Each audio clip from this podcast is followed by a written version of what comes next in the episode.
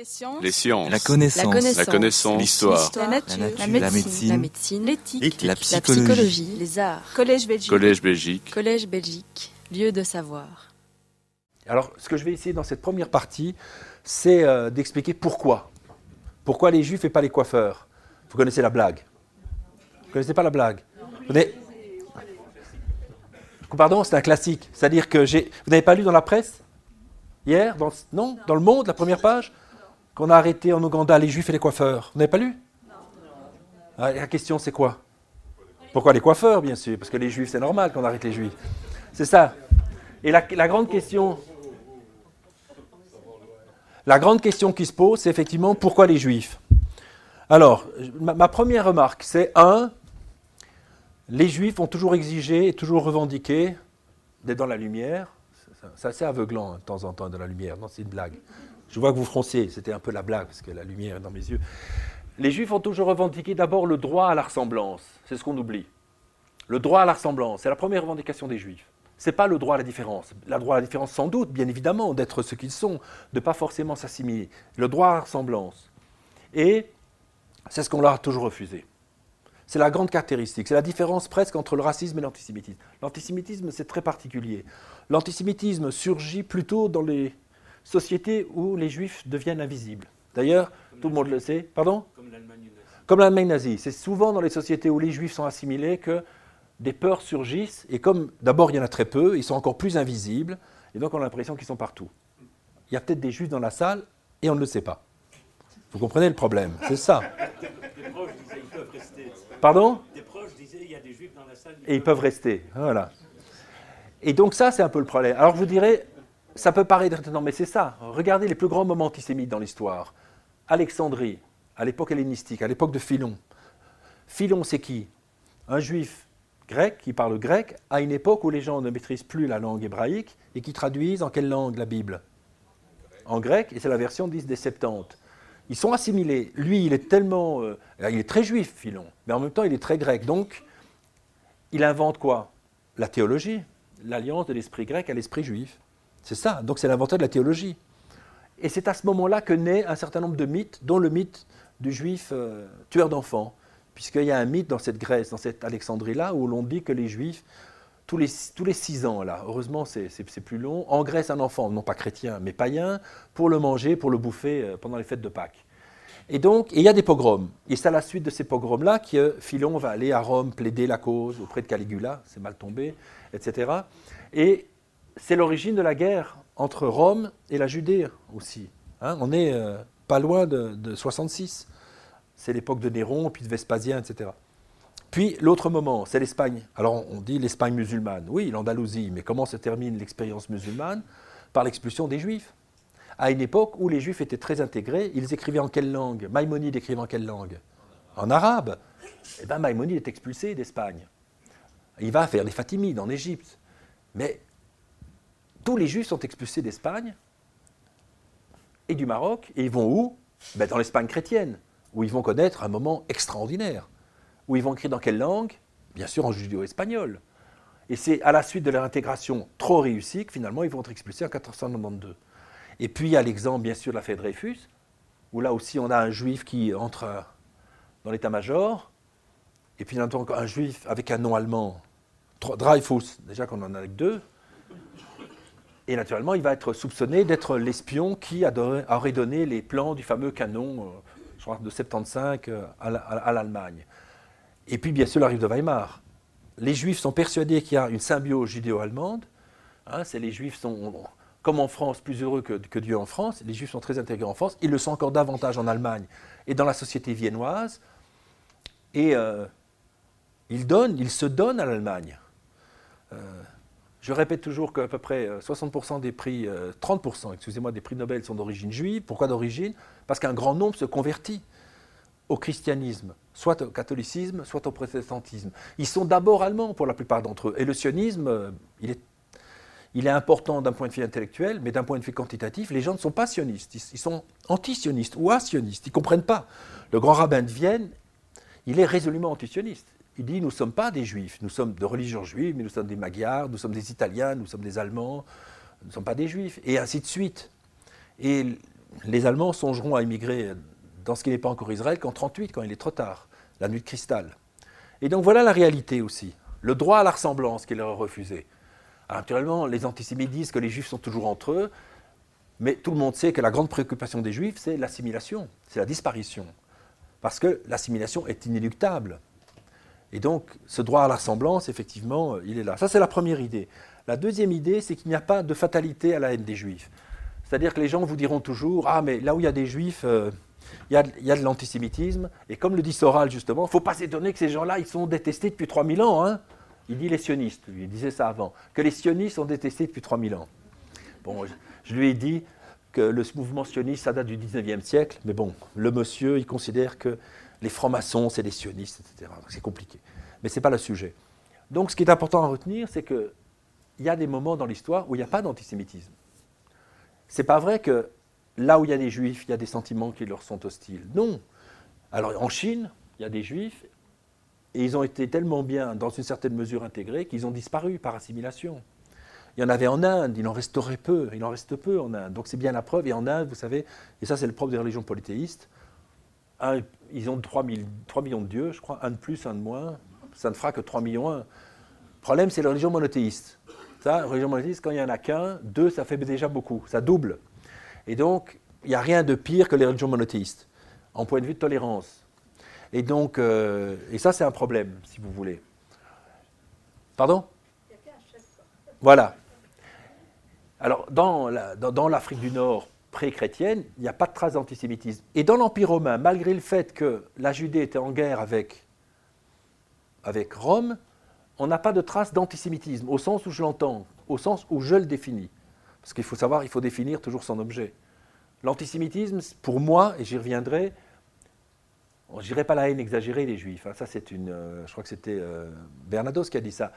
Mais l'antisémitisme, c'est l'idée que les juifs sont responsables des malheurs du monde c'est qu'ils sont responsables du pourquoi ça ne tourne pas rond. Que les juifs, c'est une paranoïa sociale, l'antisémitisme.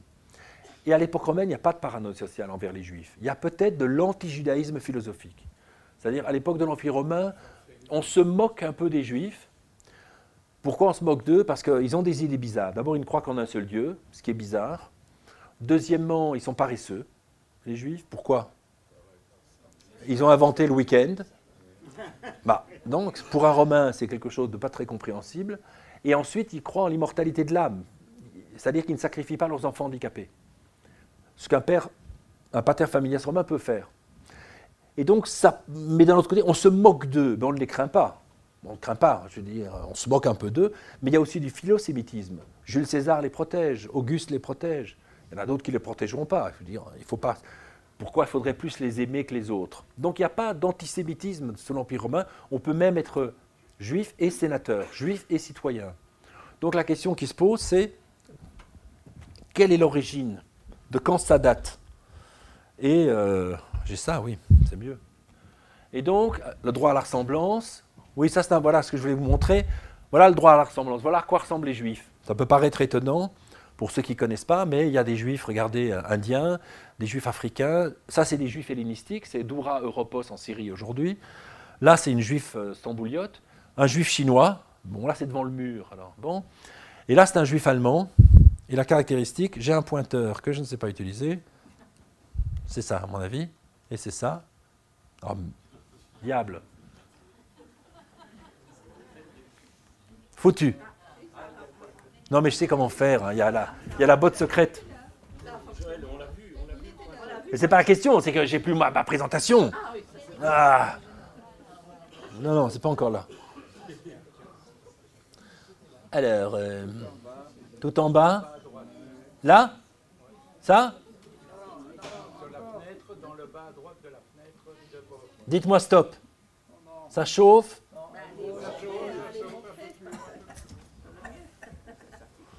Voilà. Un diaporama depuis le début. Non, depuis là où je suis. Même chose. Voilà, elle est, très bien. Mettez, annulez, annulez, annulez, annulez. Voilà. Voilà. Voilà. Et lorsque je parlais du droit à ressemblance, regardez, il, ressemble à un hellénistique. Il ressemble à un grec, à un syro-grec, africaine, indienne, chinois. Et là, c'est un juif allemand, et regardez, pour être sûr de le distinguer, on lui a mis la rouelle, le signe distinctif. Hein, ce, qui est, bien la preuve, c'est que, bah, le juif ressemble, euh, en gros, aux populations où ils vivent. Et ça, c'est important de montrer. Donc, quelle est l'origine? Eh bien, l'origine, c'est que pour comprendre l'antisémitisme, oui, pour comprendre l'antisémitisme, eh bien, il faut comprendre tout simplement que c'est lié tout simplement aux religions abrahamiques. C'est-à-dire l'antisémitisme, c'est un problème de famille. C'est-à-dire l'antisémitisme naît de quoi? Tout simplement des problèmes difficiles qu'a eu le judaïsme avec ces deux religions filles que sont le christianisme et l'islam. Il y a une très belle phrase d'un psychanalyste français qui dit l'origine de la haine, donc l'origine de la haine des juifs, c'est la haine des origines. C'est-à-dire tout simplement, c'est que ben, comment gérer effectivement l'héritage qui nous a été légué par les pères du judaïsme. D'autant plus que les, les juifs n'ont pas renié et ne se sont pas convertis ni d'abord au christianisme, ni à l'islam. Et donc c'est un problème tout simplement de rivalité entre euh, des religions et euh, qui se ressemblent, parce que quelle est la différence entre un chrétien, un juif et un musulman? Il n'y en a pas, si ce n'est de savoir si Jésus est le prophète annoncé par les Écritures et si Mohammed est effectivement le dernier prophète. C'est la seule différence. Tout le reste n'est en quelque sorte que commentaire, ce qui veut dire que, ce qui veut dire que le judaïsme est une foi concurrente et elle est matricielle. C'est le problème au père. Comment est-ce qu'on gère son père? Et vous savez, quelquefois, pour exister, il faut tuer le père. Et donc, que vont faire les pères de l'Église? Vous l'expliquerai, tuer le père. Que vont faire les pères de l'islam? Tuer le père. Hein, parce que, comme je le dis, les évangiles, comme le Coran, se basent essentiellement sur des récits bibliques. Et la bonne preuve, c'est le sacrifice d'Isaac. Alors, dans la tradition juive, la Torah a été écrite, mais quand bien même elle n'aurait été écrite qu'au 5e, au 6e siècle avant l'ère chrétienne, eh ben, euh, c'est le, second fils d'Abraham qui aurait été sacrifié, Isaac. Hein? Alors que dans la tradition musulmane, mais pas toute la tradition musulmane, c'est dans les hadiths, dans les commentaires, parce que ça dépend encore une fois des docteurs de la foi musulmans, ce serait plutôt son premier fils qu'il aurait eu de sa servante Agar, Ishmaël. Mais on voit les problèmes que ça peut poser. Alors qui dit la vérité? Est-ce que c'est la Torah, qui est écrite 1500 ans avant le Coran, ou est-ce que c'est le Coran, qui est un récit incréé, dont on ne peut plus rien modifier? Et ça pose des problèmes, effectivement, quasi insolubles, hein, des, questions qui se posent. Et donc... Bravo, c'est pas grave. C'est moi ça. C'est comme dans le film euh, Dancing in a, uh, Singing in the Right les premiers films parlants, vous vous rappelez? Non? Avec le micro qui fait du bruit, dansons sous la pluie. Ben voilà. Pardon? Voilà. Voilà, Singing in the Rain. Et donc, j'appuie sur n'importe quoi. Ce qui veut dire que le christianisme, comme l'islam, en, en vinrent logiquement à s'opposer à la religion mère. Et donc, comme je l'ai dit, c'est l'opposition au père qui inspire les rapports entre le judaïsme et ces deux religions qui deviennent rivales. Ce qui veut dire que dans l'imaginaire musulman, comme dans l'imaginaire chrétien, en fait, le peuple juif reste un peuple totem et tabou. C'est-à-dire qu'on ne peut pas gérer le peuple juif comme on traiterait euh, n'importe quel autre culte, c'est-à-dire les anciens cultes égyptiens, euh, le culte de Mitra, la religion mitraïque, euh, les mystères d'Éleusis, la religion grecque traditionnelle, ou même les écoles philosophiques, platoniciennes ou aristotéliciennes. C'est quand même le peuple de Jésus. Donc on ne peut pas gérer quand même l'héritage juif comme on, comme on, traite, comme on va traiter les athées, comme on va traiter les porteurs d'une autre religion. Ce qui veut dire qu'on va interdire toutes les autres religions, tous les autres cultes, toutes les philosophies, toutes les écoles philosophiques vont être fermées, et finalement ne restera au sein de la cité chrétienne mais que le judaïsme. Hein, l'autre sera uniquement l'autre religieux, mais Dieu sait qu'à l'époque, quand même, le marqueur identitaire est la religion, et bien l'autre religieux sera le juif, avec toutes les conséquences, bien sûr, que le fait d'être l'autre, de représenter la véhicule de l'altérité, ben, peut amener comme souci. Et notamment, avec le fil de temps, ce n'est pas étonnant que les Juifs vont devenir, en quelque sorte, les boucs émissaires. Puisqu'on choisit toujours à l'intérieur de la société un élément qu'on va juger responsable du, comme on disent les Anglais, du what went wrong. Et donc, il faut considérer, et ça c'est la différence encore une fois entre anti-judaïsme et antisémitisme, en fait l'anti-judaïsme comme une névrose. Alors, je ne suis pas euh, psychiatre, mais ce qui est important à savoir, vous connaissez ce qu'on dit un test des médecins, la différence entre une psychose et une névrose. Alors, pour un être normal, vous savez que 1 et 1 font 2. Pour un psychotique, 1 et 1 font 3, 4, etc. Pour un névrosé, 1 et 1, ça fait quoi? Ça fait 2. Mais cette vérité le dérange. C'est ça la réalité. C'est un névrosé, c'est quelqu'un qui n'aime pas la réalité, qui essaye de la fuir. Et donc le problème, c'est que les pères de l'Église savent ce qu'ils doivent au judaïsme, les pères de l'islam savent ce qu'ils doivent au judaïsme, leurs récits sont inspirés de la Torah, mais ils ne veulent pas le reconnaître. Et donc quand on ne veut pas reconnaître quelque chose, on est soit dans le déni, soit dans la névrose.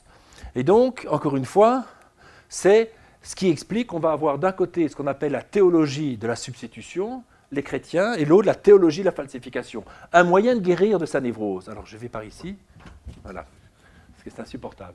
Et donc, c'est quoi la théologie de la substitution? Eh bien, les pères du christianisme se sont dit, eh bien,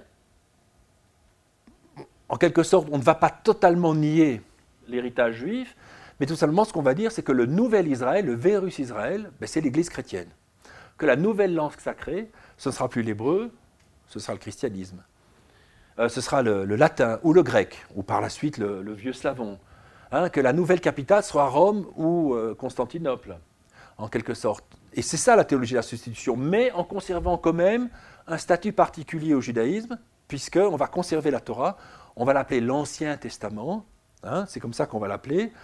Donc on va conserver quand même un certain, comme j'ai dit, hein, un certain, une auréole quand même au judaïsme dans une certaine mesure, mais en l'abaissant, bien évidemment. Et ça, c'est la théologie de la substitution, qui est la manière dont les pères de l'Église ont, euh, estimé pouvoir, en tout cas, gérer euh, cet encombrant ancêtre qui ne veut pas disparaître. Parce que pendant ce temps-là, les pères, comme je l'ai dit, les juifs existent toujours. Il y a toujours des penseurs juifs. Alors les musulmans, les pères de l'islam, ont trouvé une autre manière, qui est plus dans le déni, et c'est la théologie de la falsification. Alors c'est quoi la théologie de la falsification? Ce n'est pas de considérer la Torah comme un récit véridique, mais dépassé, caduque, en quelque sorte, mais c'est au contraire de dire que la Torah, comme les évangiles, sont des récits falsifiés.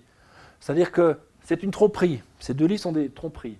C'est-à-dire que la véritable Torah et euh, les véritables évangiles, en fait, annonçaient déjà la venue du prophète Mohammed. C'est-à-dire que les pères du judaïsme et les pères de l'Église ont triché, ont menti, ont falsifié. Euh, et, donc ce qui permet aussi de dire que c'est celui-là, Ishmaël plutôt qu'Isaac, qui aurait été sacrifié euh, par euh, Abraham, sachant bien évidemment qu'on est dans des récits, encore une fois, totalement, totalement mythiques. Et donc voilà les deux manières qui expliquent théologie de la substitution et théologie de la falsification, qui expliquent encore une fois et qui démontrent la difficulté qu'on peut avoir à gérer, encore une fois, ce qui est proche. Ce qu'il faut savoir, c'est que souvent, il faut quand même le savoir, c'est souvent au sein des familles que les querelles sont les plus fortes. Hein, le premier crime dans la Bible, c'est entre deux frères, Abel et Cain. Le premier crime de l'histoire romaine, c'est entre deux frères. Et on peut dire que c'est vrai que pensons à la rivalité entre Trotsky et Staline. Je veux dire, dans les religions séculières aussi, hein, les frères ennemis euh, sont impitoyables. Et vous savez que Staline avait plus de haine pour Trotsky que pour Hitler, avec lequel il a quand même, euh, à un certain moment, pactisé, à ses dépens. Et donc, dans la cité chrétienne, comme on ne peut pas faire fi du judaïsme, le judaïsme devient un mal nécessaire. C'est l'erreur au service de la vérité. Et c'est saint Augustin qui va en quelque sorte construire le rapport de la cité chrétienne avec le juif. Et donc, au IVe siècle, saint Augustin écrit qu'il ne faut pas tuer les juifs parce que les chrétiens ne veulent pas tuer les juifs. Ce qu'ils espèrent, c'est qu'à la fin des temps, dans la parousie, les Juifs se convertissent, mais il faut les condamner à la disparition et à l'humiliation en signe de victoire de l'Église sur la synagogue. D'un point de vue de marketing, l'abaissement des Juifs, en quelque sorte, démontre la véracité du, judaïsme, euh, du, christianisme. excusez-moi. Hein, c'est-à-dire, plus on les abaisse, plus on montre aux peuples qui ne sont pas encore chrétiens, parce qu'il faut savoir qu'au IVe siècle, eh il y a encore les païens, en majorité. Et donc, il faut savoir qu'on va la question, c'est de convertir les Slaves, les Germains, une grande partie des Latins d'ailleurs, une grande partie des Grecs. Et donc, l'abaissement de la synagogue, en quelque sorte, va servir presque les dessins marketing des premiers chrétiens. Donc c'est une condamnation, comme je le dis, à la servitude éternelle qui va être maintenue pendant des siècles. Et donc, et ça c'est important, il n'est pas question d'anéantissement. Il n'est pas question. Il y, a des, il y, a un abaissement. On est un peu dans l'anti-judaïsme qu'on retrouvera peut-être dans les sociétés euh, arabo-musulmanes. Et là, voilà un exemple de ce qu'est l'anti-judaïsme, et pas encore l'antisémitisme, et qui montre, alors c'est très classique, hein, de, de la statuaire, et pas seulement ça, du discours chrétien en fait, parce qu'à l'époque, les gens étaient analphabètes, et donc c'est pour ça que la caricature marche bien. Là, ce n'est pas une caricature, mais c'en est presque une, si vous voulez. Hein, c'est une charge. Et ça vous montre les rapports entre l'Église et la vision que les chrétiens ont des Juifs. Alors d'un côté, vous avez qui? Là, c'est l'Église triomphante, et de l'autre côté, vous avez la synagogue. Et vous voyez, la synagogue n'est pas stigmatisée en tant que telle. C'est une belle femme. Je dirais qu'elle est même plus lascive, plus sexy, si je vous me permettez, hein, que la, que la, elle est moins stave, quand même, que si on peut parler en langue euh, savante. Euh, pardon? Elle est moins glorieuse, bien sûr, certainement. Mais regardez, qu'est-ce qu'elle a là? Elle a Et ça veut dire quoi, les yeux bandés? Elle est dans l'erreur. Bien sûr qu'elle est aveugle, mais elle est dans l'erreur. Et elle est dans l'erreur pourquoi? Parce que les Juifs n'ont pas compris que Jésus était le Christ. C'est ça l'idée, bien sûr. Donc, c'est ça la théologie de la substitution. Elle n'a pas compris que l'Église est substituée au judaïsme. Alors la lance brisée, alors, effectivement, moi je me suis renseigné, en fait, il y a toute une série, la langue, euh, bien sûr, symbolique, la lance est l'alliance, et l'alliance est brisée. Ce qui veut dire que l'alliance entre Israël et le peuple juif entre l'alliance entre Israël et Dieu est terminée, et donc maintenant c'est une autre alliance, elle est caduque. Et puis là c'est leur livre saint. Alors le livre saint on le conserve, mais bon, hein, oui, c'est-à-dire qu'il n'est plus, à plus à la place qu'il l'était en quelque sorte. Mais ce qui est important à retenir, c'est que, encore une fois, je vous l'ai dit, c'est une jolie femme et qu'elle peut être sauvée. Comment est-ce qu'elle se sauve? Par le calice, c'est-à-dire par la conversion. Donc le salut des Juifs passe par la conversion. Ce qui veut dire que dans l'antijudaïsme, en gros, ce qu'on n'aime pas dans l'homme, c'est le Juif. Ce qui veut dire que le Juif reste un homme. Ça reste un homme qui peut être sauvé par la conversion. On verra que c'est plus compliqué parce qu'en Espagne, ils se convertissent et puis après, on invente des concepts de nouveaux chrétiens, d'anciens chrétiens. Mais a priori, c'est ça l'idée. Et d'ailleurs, la plupart des Juifs vont se convertir au fil des siècles. Ce qui veut dire que pratiquement, je dirais, tous les chrétiens ont du sang juif. À n'en pas douter. Et donc, euh, mauvaise nouvelle. Et, donc voilà, voilà, voilà. Ah moi je peux appuyer sur ça, extraordinaire. Et donc voilà la même chose. C'était quand je faisais ça en anglais, comme ça j'avais les mots en anglais. Hein. Comme ça j'ai appris qu'une lance c'était spear, spear, broken spear. Voilà, c'est important de savoir. Alors là c'est un très beau tableau qui se trouve euh, et, qui, est aussi illustratif de ce qu'est la, encore une fois, comment dire, l'antijudaïsme. C'est un tableau qui se trouve au Prado, donc à Madrid, et qui est de notre plus grand peintre, Van Eyck. Et euh, ça, c'est un détail. Hein. Regardez, c'est un détail, et c'est la même chose. Regarde, qu'est-ce qu'il nous montre? Alors, ce tableau s'appelle Le triomphe du christianisme et la défaite du judaïsme. Et donc, encore une fois, c'est un tableau en forme de manifeste, bien évidemment. Hein, c'est un manifeste. Les gens allaient dans les églises pour. Euh, les gens étaient analphabètes, pour apprendre. Et qu'est-ce qu'il nous montre? Alors, ce qui est intéressant à plus d'un titre, aveugle, et c'est le, seul juif qui ressemble à un juif, parce qu'il est habillé un peu comme le grand prêtre du temple de Jérusalem. Euh, ils sont habillés, regardez, comme des flamands, hein, comme des bourgeois. Hein, ils n'ont pas encore les stigmates juifs. Et ils sont, regardez, ils ont un chapeau. C'est-à-dire qu'au Moyen Âge, il y a deux moyens de différencier un juif d'un non-juif. C'est ce chapeau en forme de, d'entonnoir, en quelque sorte, hein, ce chapeau en entonnoir, ou la rouelle. C'est plutôt dans les pays latins, plutôt dans les pays germaniques. Et ce qui est important, c'est qu'ils ne veulent pas entendre, ils ne veulent pas voir. Mais l'entonnoir, ce n'est pas le symbole de la folie Peut-être, mais peut-être des juifs et de la folie. Mais en tout cas, les juifs portent, si vous allez voir ce chapeau-là. Et donc, voyez bien, encore une fois, qu'on est dans, un, dans une représentation. Ils ne veulent pas entendre la bonne nouvelle. La bonne nouvelle, c'est que le Christ est venu pour sauver l'humanité, et y compris les Juifs, bien évidemment. Et c'est des tableaux intéressants. Ils nous parlent de l'antijudaïsme, pas de l'antisémitisme. Et donc, comme je l'ai dit, les Juifs constituent la seule minorité donc tolérée en cité chrétienne et dans une partie du monde islamique dans le Maghreb. Et donc, c'est ce qui va amener petit à petit à ce qu'ils deviennent lentement mais sûrement, des boucs émissaires en quelque sorte naturels. Et on peut le démontrer. Et donc c'est dans ce contexte double de peuples, donc théologique, de peuples tabous et sociologiques, seule minorité tolérée, que les juifs vont se voir assigner un certain nombre de tâches, un certain nombre de rôles, euh, d'abord religieux. Là, on l'a vu, hein, religieux, c'est le juif comme peuple témoin des Écritures et maudit par elles, c'est saint Augustin. Hein, il est le témoin de Jésus, et en même temps, euh, le fait de ne l'avoir pas reconnu ou de l'avoir même euh, poussé à la mort, en quelque sorte, d'être responsable de sa mort, ça viendra petit à petit. C'est pas au début, c'est plutôt au IVe siècle, et donc maudit par les Écritures.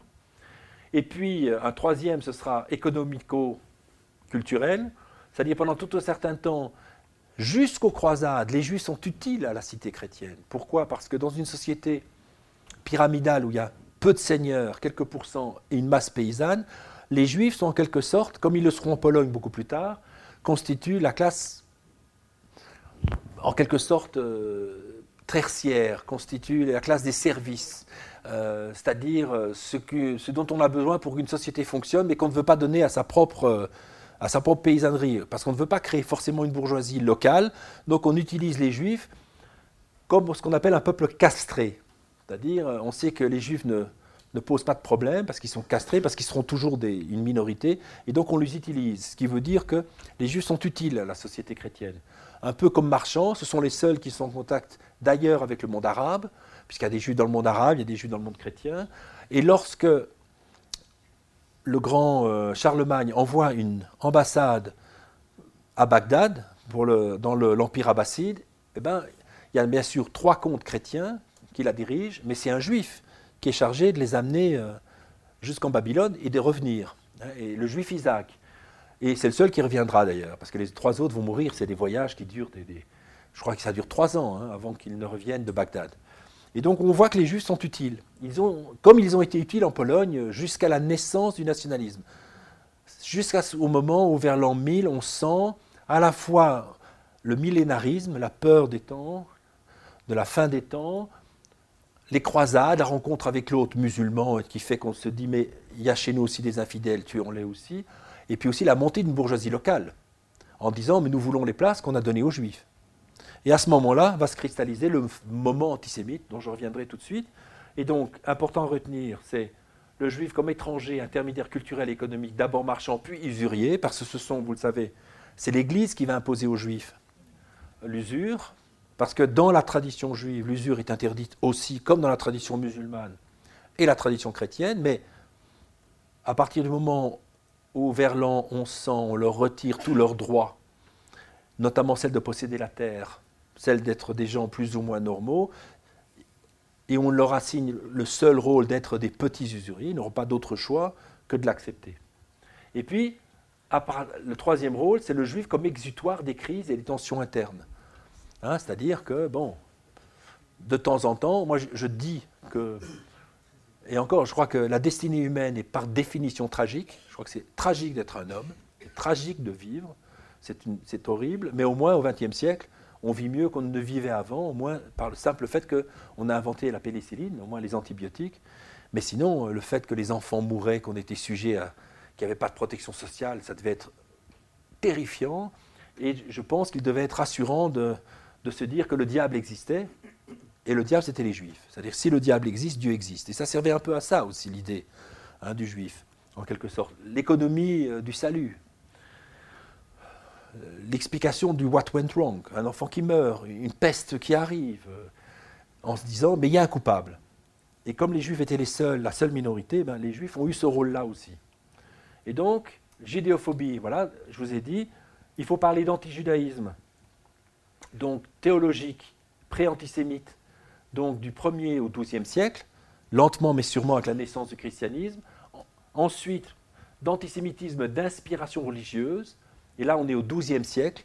C'est à partir du 12e siècle qu'on commence à accuser les juifs d'être euh, alliés au diable, d'être sataniques, d'être responsables des malheurs du monde, et puis économique aussi, d'être le suceur d'or, suceur de sang, suceur d'or, et puis on verra antisémitisme moderne et racial, mais qui est de l'antisémitisme et qui n'est plus d'inspiration religieuse, et antisionisme radical, dont je parlerai la fois prochaine, parce que je pense que c'est important aussi de réfléchir sur ce que c'est aujourd'hui l'antisionisme, pas l'antisionisme en tant que tel, mais ce que j'appelle moi l'antisionisme radical. Alors ce qui est important, hein, c'est qu'aujourd'hui on a, jusqu'à il y a peu, tendance à dire que l'antisémitisme date du 19e siècle, parce que le mot a été inventé au 19e siècle. Mais beaucoup d'historiens pensent que c'est au 12e siècle que l'antisémitisme est inventé. Pourquoi? Parce que c'est au 12e siècle qu'on fait des juifs les responsables des malheurs du monde et où la névrose devient une psychose. Mais j'y reviendrai. Donc l'hostilité aux juifs d'origine religieuse sera érigée progressivement en code culturel, d'où surgira d'abord l'antisémitisme moderne, ensuite par un tortueux et complexe cheminement l'antisémitisme exterminateur et rédempteur nazi, et aujourd'hui par un curieux retour de l'histoire, mais ça j'y reviendrai, ce qu'on appelle l'antisionisme radical. Alors l'antijudaïsme, je vous l'ai expliqué, c'est une opposition rationnelle. On s'oppose aux juifs pour ce qu'ils sont, des juifs, pour ce qu'ils font. Le Seder de Pessah, la Pâque et pas hein, la, Pâque et pas les euh, Yom Kippour et pas le Carême ou le Ramadan, Kishom le samedi et pas le vendredi ou le dimanche. Et le fait que les musulmans ont choisi le vendredi et les chrétiens le dimanche montre bien que le judaïsme est pivot. Parce que c'est le vendredi qui est au milieu. Mais ça veut tout dire. On se définit par rapport au judaïsme, même si on le nie. Alors, il n'y a rien de pire que le déni, bien évidemment. Et donc voilà l'idée. La querelle est d'ordéologique, je l'ai répété, logique, si l'on songe à l'exclusivisme des croyances monothéistes. Et comme j'ai dit, il n'y a rien de pire que les pires crimes, c'est entre des gens qui se ressemblent. Je vous ai parlé des frères, mais pensez aux, aux crimes entre protestants et catholiques. C'est les pires massacres qu'on ait connus, et aujourd'hui entre chiites et sunnites. Je veux dire, c'est des guerres absolument sans pitié. Et donc, là, il faut parler donc d'antijudaïsme, sauf, sauf, sauf qu'il a quand même ce qu'on dirait des racines de l'antisémitisme tel qu'on le verra au XIIe siècle, et c'est ce que j'appelle le mythe de Judas. Et c'est le déicide. Le déicide pose problème. Pourquoi? Parce que la différence entre l'antijudaïsme et l'antisémitisme, c'est l'antijudaïsme, on n'aime pas les juifs pour ce qu'ils sont, des juifs. L'antisémitisme, c'est on n'aime pas les juifs pour ce qu'ils ne sont pas, des alliés du diable, pour ce qu'ils ne sont pas, des empoisonneurs, pour ce qu'ils ne sont pas, des tueurs d'enfants. Hein, c'est ça qui est important. Et les juifs n'ont pas tué Jésus. Donc déjà, on est déjà dans des prodromes de l'antisémitisme. Et donc le déicide annonce l'antisémitisme. Le mythe de Judas. C'est un mythe qui est très intéressant. Est-ce que Judas existait On n'en sait rien, peut-être, sans doute. Et déjà, ne fût-ce que dans cette image, on voit déjà la stigmatisation de Jésus, qui est tout aussi juif que Judas, mais Jésus a le nez grec, ou presque.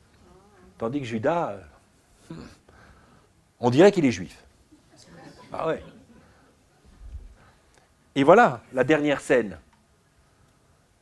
Alors, la dernière scène, on va faire de Judas, je ne sais pas où il est, le traître, la cinquième colonne, celui qui trahit Dieu. Mais le problème, c'est que ils sont tous juifs. Jésus n'a jamais rencontré d'autres personnes que des juifs, si ce n'est euh, un procurateur romain, ses juges, et un samaritain, à une époque où les juifs détestaient les samaritains. On méprisait les samaritains, mais les samaritains sont des juifs aussi. Mais c'était des juifs pas bons. Vous savez que les juifs aussi, hein, entre eux, ne sont pas toujours euh, ce qu'il y a de mieux. Alors il était bien, il a rencontré un bon samaritain. On dirait, moi j'ai rencontré un bon arabe. Jésus a rencontré un bon samaritain, extraordinaire quand même, un bon samaritain. Et Jésus est juif. Mais le, truc génial des pères de l'Église, ben, c'est d'avoir fait d'un juif qu'ils appellent Judas, ou peut-être qu'il était Judas, Yehuda, Judée, juif, le traître. Donc qui a tué Jésus? Le juif. Mais qui l'a soutenu? Les juifs. Saint Pierre, Saint Paul sont tous juifs. Marie-Madeleine est une prostituée juive, etc. Mais ça, naturellement, euh, on ne peut pas le dire aux Romains, parce que le but du marketing, c'est de convertir les Romains. Si moi je veux vendre Coca-Cola ou ma religion chrétienne à des Romains, je vais pas dire oui, mais vous avez tué Jésus. Hein. On dit non, non, c'est pas vous. C'est Judas, ce sont les Juifs qui ont tué Jésus. Vous n'y êtes pour rien. Et ce qui veut dire de manière extraordinaire, c'est que la langue sacrée devient le latin, qui devrait être plutôt la langue du diable. Et non, mais dans les films américains, le latin, c'est ce qui permet de parler directement à Dieu. Hein, dans tous les films américains, etc. Et ça, c'est le génie de ces, de ces Italiens, et j'adore, d'avoir réussi à vendre effectivement le christianisme presque comme une religion non juive, tout en le sachant. Alors ça, c'est un, une, une, image magnifique euh, liégeoise du XIIIe siècle, d'un psautier, Et elle nous, elle nous résume tout. Les images, c'est fantastique, les images. J'ai pas besoin de parler. Euh, il suffit de laisser parler Soral ou les images pour comprendre. C'est la même chose. Hein. Qu'est-ce que ça, de quoi ça nous parle? C'est? Voilà, c'est Pilate. Regardez, alors c'est, c'est incroyable comme c'est compliqué à appuyer là-dessus. Ah, c'est incroyable. Hein bon, on s'en fout de toute façon d'un autre côté, mais bon, si j'arrive. Ah, regardez, je vous ai dit les entonnoirs. Ça, ce sont des juifs. Vous voyez? Ce sont des juifs. Il c'est qui ce juif-là? Il s'appelle comment? On est au 13e, 12e, 12, 13e siècle. C'est qui lui, ce comme juif? C'est Judas, regardez la preuve. Il a quoi? Les 30 deniers. Il a, et en plus, c'est très peu, paraît-il, 30 deniers. Hein. Il fait vraiment, euh, il a trahi pour pas cher. En plus, on ce qu'on dit, oui. Oui, c'est ça. C'est pas terrible, hein, quand même. Et c'est déjà l'idée de la conspiration juive. Les juifs conspirent pour de l'argent. Ils vendent pour de l'argent, ils livrent qui? Jésus. Et regardez, Pilate, il ressemble à quoi? Un juif. Il a un chapeau juif. Donc en fait, on fait porter le chapeau, et vraiment c'est le cas de le dire, aux juifs. Et c'est ça, le génie, je dirais, des pères de l'Église. Ils font le porter le chapeau du déicide, sinon c'était invendable leur religion. Invendable, invendable. Puisqu'ils veulent convertir les Romains, Constantin ne se serait pas converti si on lui avait dit euh, c'est un empereur romain qui, est à la base du déicide, il ne l'aurait pas fait. Il n'aurait pas pu. Donc l'antisémitisme, alors voilà, ça c'est les prodromes. C'est quand même le mythe du Judas, qui est quand même un mythe malheureusement très important, fondateur, et qui va euh, naturellement euh, être à la base, naturellement, d'un récit antisémite euh, absolument terrible. Alors, vient l'antisémitisme. Je vous ai expliqué. Bien sûr, d'origine religieuse. Parce qu'on est dans l'origine religieuse. Et là, c'est, encore une fois, l'idée de ne pas confondre anti-judaïsme et antisémitisme. C'est très pédagogique. Alors, c'est quoi? Comme je le répète pour la millième fois, 12e siècle que naît véritablement l'antisémitisme, avec les croisades, avec l'explosion économique et le temps avance. Cette fois-ci, la haine est toujours d'origine religieuse, mais elle est irrationnelle. Ce qu'on reproche, je vous ai dit, c'est fantasmatique. Ils sont haïs, je vous ai dit, pas pour ce qu'ils sont, mais pour ce qu'ils ne sont pas. Et on va associer les juifs au diable. Et ils deviennent responsables des malheurs du monde, et c'est là que commencent les premiers massacres. Alors il y a des problèmes à l'époque de l'Espagne visigothique, je n'ai pas le temps d'en parler, c'est trop compliqué. Mais disons qu'à priori, il n'y a pas de traces de persécution, de massacre avant le XIIe siècle. Il n'y en a pas vraiment.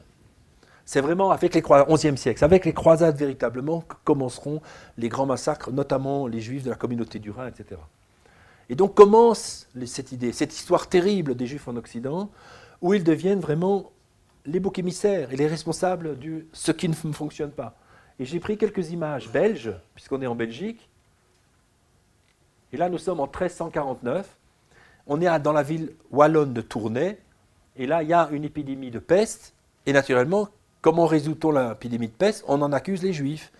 Et on accuse les juifs d'être responsables de l'épidémie de peste. On les arrête, on les torture. Ils avouent. On a intérêt à avouer. On brûle les responsables de la communauté. Euh, donc la, communauté juive, les responsables sont brûlés et les enfants en dessous de 9 ans sont convertis de force au christianisme. Et les autres sont chassés. Voilà comment on résout, si vous voulez, euh, au Moyen Âge, petit à petit, la question juive. Ils deviennent superflus, puisqu'on n'en a plus besoin, puisqu'il y a une bourgeoisie locale, et en plus de ça, ils sont utiles pour expliquer les malheurs du monde. Et donc, on est dans un antisémitisme d'origine religieuse, accusé des pires infamies, et donc, dès lors, c'est une construction sociale, C'est une maladie de crise et de mutation, de mutation aussi, de mutation économique. Le réveil de l'Occident, c'est les deux choses. Et aujourd'hui, l'antisémitisme, mutation aussi. Hein, le, troisième antisémitisme, c'est les mutations auxquelles on assiste aujourd'hui. Et s'il y a de l'antisémitisme aujourd'hui au sein du monde arabe, c'est parce que le monde arabe est en crise. Aussi, il est en crise. Il a aussi besoin de trouver une explication du marasme par rapport à la Chine, par rapport à d'autres ères civilisationnelles, etc. Et donc la névrose devient la psychose. Et c'est ça, si vous voulez, ce que je pense, c'est ça ma thèse. Hein, et, le problème, c'est qu'on peut difficilement guérir d'une névrose. On peut guérir d'une psychose, et je dirais que va qui. Pardon? On peut guérir d'une névrose. Oui, j'ai dit le contraire. Ben, c'est la preuve que je suis psychotique. Et donc, Et je pense pour moi que Vatican II, c'est la guérison, dans une certaine mesure, de la névrose. Un Vatican II, le fait que Jean XXIII ait accepté les racines juives, le fait que Jean-Paul II ait visité une synagogue, le fait qu'on ait reconnu Israël, ça a été très compliqué. Le dernier État européen à avoir reconnu Israël, c'est le Vatican. Parce que reconnaître le Vatican, c'est, d'un point de vue théologique, c'est une chose terrible. C'est remettre en cause quoi? Mais Saint-Augustin. Si on reconnaît que les Juifs ont droit à retourner en Terre Sainte, en Judée, ça veut dire qu'ils sont peut-être pas aussi maudits que ne l'a prétendu, euh, comme dirait, euh, comment s'appelle-t-il, euh, Jules Isaac, l'enseignement du mépris, pratiquement de deux siècles. Et donc il y a un travail que l'Église a effectué, et qui laisse augurer d'ailleurs des temps meilleurs, en tout cas avec les chrétiens, sans aucun. Les catholiques, les orthodoxes, ils, en sont encore au texte de Jean Chrysostome. Alors, et voilà une représentation. Je vous avais montré une représentation classique de l'anti-judaïsme. Là, c'est une représentation de l'antisémitisme. Et on voit la différence, non? C'est plus une très jolie femme qu'on vous montre. C'est un être horrible qui s'appelle Judas Iscariote, donc c'est Judas. Alors il a, imaginez, hein, nous sommes au XVe siècle, et on dirait une caricature de Soral, ou une caricature du Sturmer, ou une caricature française de la fin du XIXe siècle. On est déjà, dans quelque chose d'autre. Hein, et on est dans l'idée que euh, ben, le, juif doit, se, en fait, doit mourir, puisque dans la tradition chrétienne, Judas se pend. Parce qu'il s'est rendu compte qu'il s'est fait rouler 30 deniers, franchement. Euh, quand même, pour dénoncer un Dieu, c'est quand même un peu peu. Hein. Et donc, euh, je n'arrive pas à appuyer, voilà. Il faut appuyer plus bas, sans doute. Et donc, voyez, Judas, allié au diable, qui lui prend un enfant, qui est la représentation de son âme. Et puis la bourse, qui est sa panse. Et, pratiquement tout est dit. Ce qui veut dire que dans l'antisémitisme, c'est l'homme qu'on n'aime pas dans le juif. Vous voyez la différence? C'est l'homme qu'on n'aime pas dans le juif. Et ça aboutira à quoi? À la Shoah. Parce que si on n'aime pas l'homme, ben on, détruit l'homme avec le juif, etc. Il n'y a pas de solution. On n'en est pas encore là. Mais il n'y a pas de solution. Et c'est ce qui permet d'expliquer beaucoup de choses. Et donc, euh, parlons de notre pays qu'on aime beaucoup. Ben, il y a des mythes qui circulent chez nous.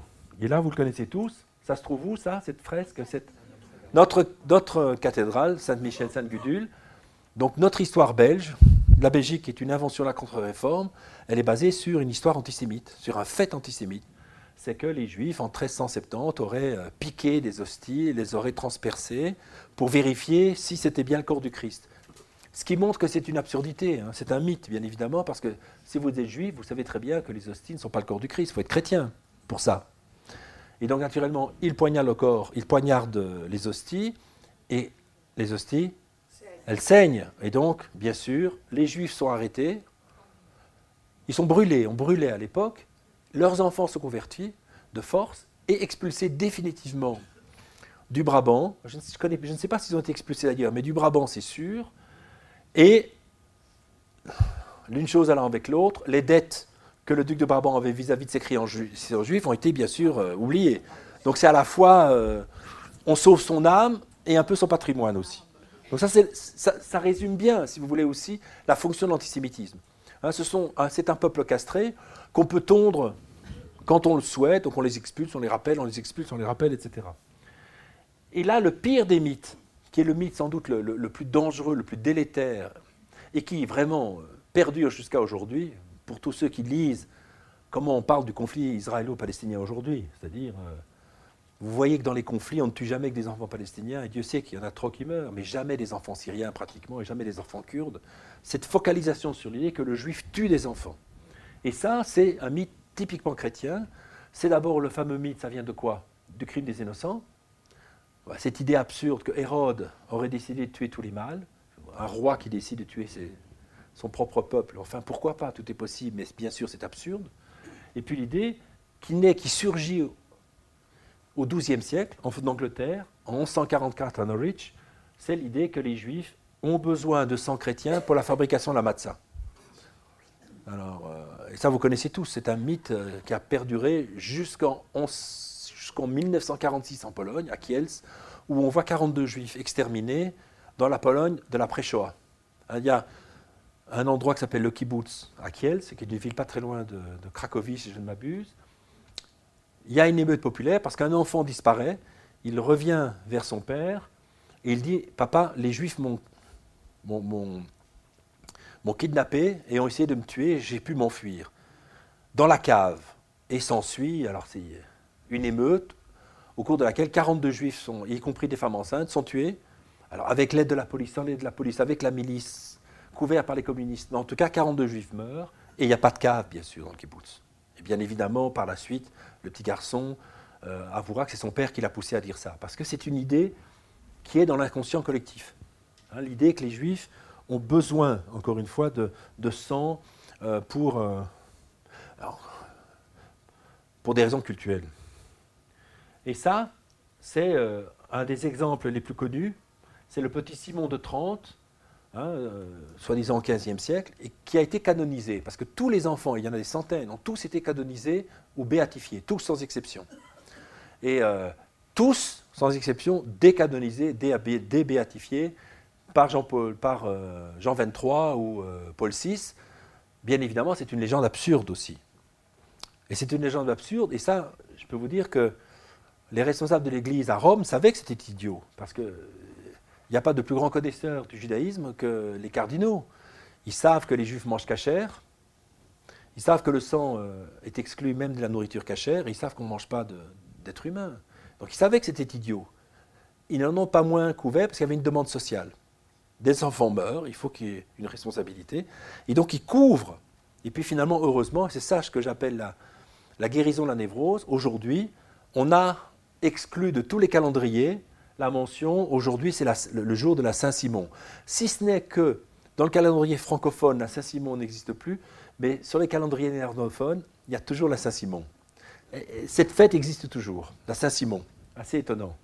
Mais a priori, bien sûr, ce mythe est totalement absurde, mais c'est un mythe qui vit.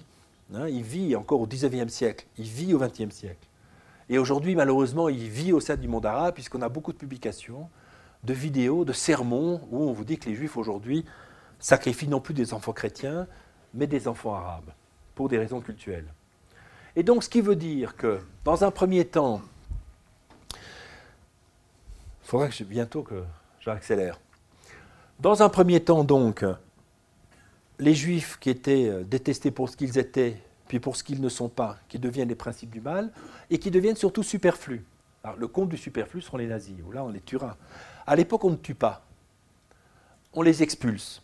Et donc, vous voyez que petit à petit, ben, les Juifs vont disparaître de l'Europe. D'abord 1290, c'est l'Angleterre, Belgique, 1370, la France, pardon? Belgique, parce que, parce ça n'existe pas la Belgique. Et parce que j'avoue que je, je, ne connais que le Brabant. Et donc je suis honnête, je ne connais pas bien, je devrais. L'Autriche, etc. Ce qui veut dire qu'en 1600, regardez là, le dernier pays c'est l'Espagne, et on a le souvenir que de l'Espagne ce qui est étonnant quand même, parce que c'est quand même le pays où les juifs étaient sans doute les mieux intégrés. Il y a eu une symbiose judéo-espagnole, comme il y a une, une symbiose judéo-allemande, comme il y a eu une symbiose judéo-arabe. Eh bien, en 1500, ben, les juifs ont disparu de l'Europe. Il n'y a plus de juifs en France, plus de juifs en Espagne, plus de juifs euh, en, Portugal. Il n'y a plus de juifs, c'est plus simple, dans certaines villes d'Italie, pas celles sous les Habsbourg, au nord de l'Italie, dans quelques villes allemandes, aux Pays-Bas, quelques villes françaises qui appartiennent à la papauté et la Pologne. 80% des juifs du monde vivent en Pologne. C'est les juifs qui ont sauvé le judaïsme polonais. Ce sont les Polonais qui. Quel lapsus Kaczynski serait content. Hein. C'est les Polonais qui ont sauvé le judaïsme polonais à un certain moment en les accueillant. Pourquoi? Parce qu'ils avaient besoin des juifs comme, ben, disons, les Carolingiens ont eu besoin des juifs à un certain moment.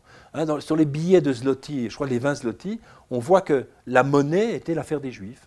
Hein, les, premières monnaies euh, polonaises étaient en hébreu, avec des chiffres arabes en hébreu.